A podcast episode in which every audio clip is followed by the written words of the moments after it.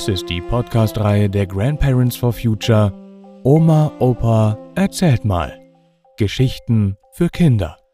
Jeden Freitag erscheint hier eine andere spannende neue Folge. Und jetzt viel Spaß beim Zuhören.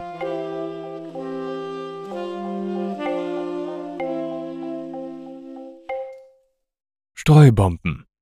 Oder? Der Krieg in der Ukraine wird immer schmutziger.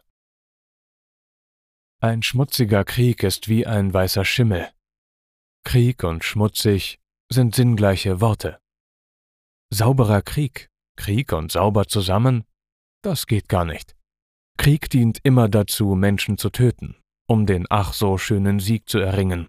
Aber da es noch nicht gelungen ist, Kriege vollständig auszurotten, haben engagierte Menschen weltweit durchgesetzt, dass die hässlichsten und dreckigsten Waffen durch Vereinbarungen und Verträge verboten sind.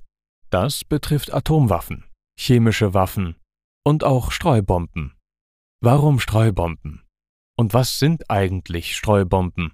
Streubomben sind eine Untermunition, die kleine Splittermunition freisetzt und die in erster Linie dazu dient, Menschen zu töten.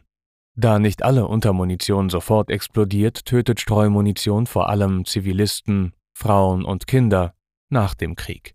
Dort, wo Streumunition eingesetzt wurde, ist das ganze Gebiet praktisch gefährdet und unbewohnbar.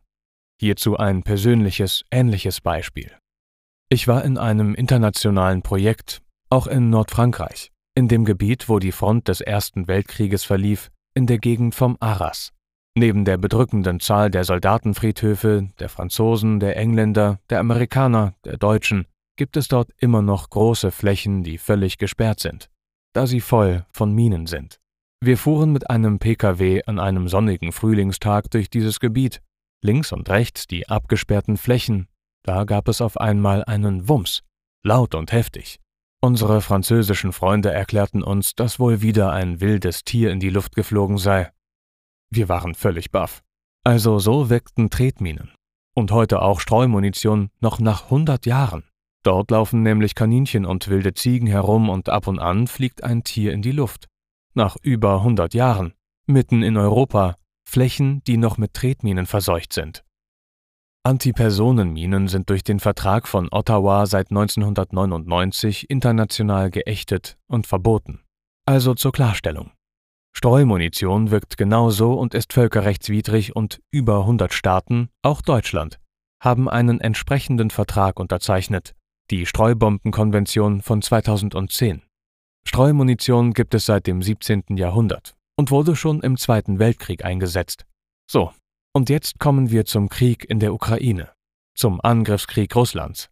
Russland in großer Zahl, aber auch die Ukraine dreimal, dokumentiert von Amnesty International, haben Streumunition eingesetzt.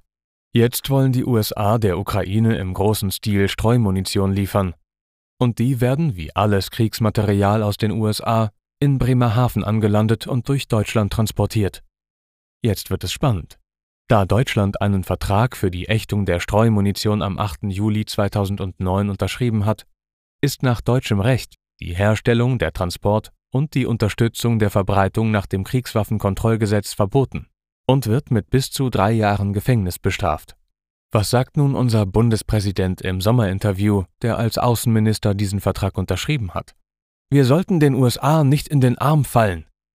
Ihr müsst euch auf dem Schulweg an die Straßenverkehrsordnung und in der Schule an die Schulordnung halten und, und, und. Der Bundespräsident an Verträge, die er selbst unterschrieben hat, etwa nicht? Ja, jetzt hat ein engagierter Bürger Strafanzeige gegen den Bundespräsidenten gestellt, Mal schauen, wie unabhängig unsere Justiz noch in Zeiten dieses Krieges ist. Ich bin gespannt. Ihr auch?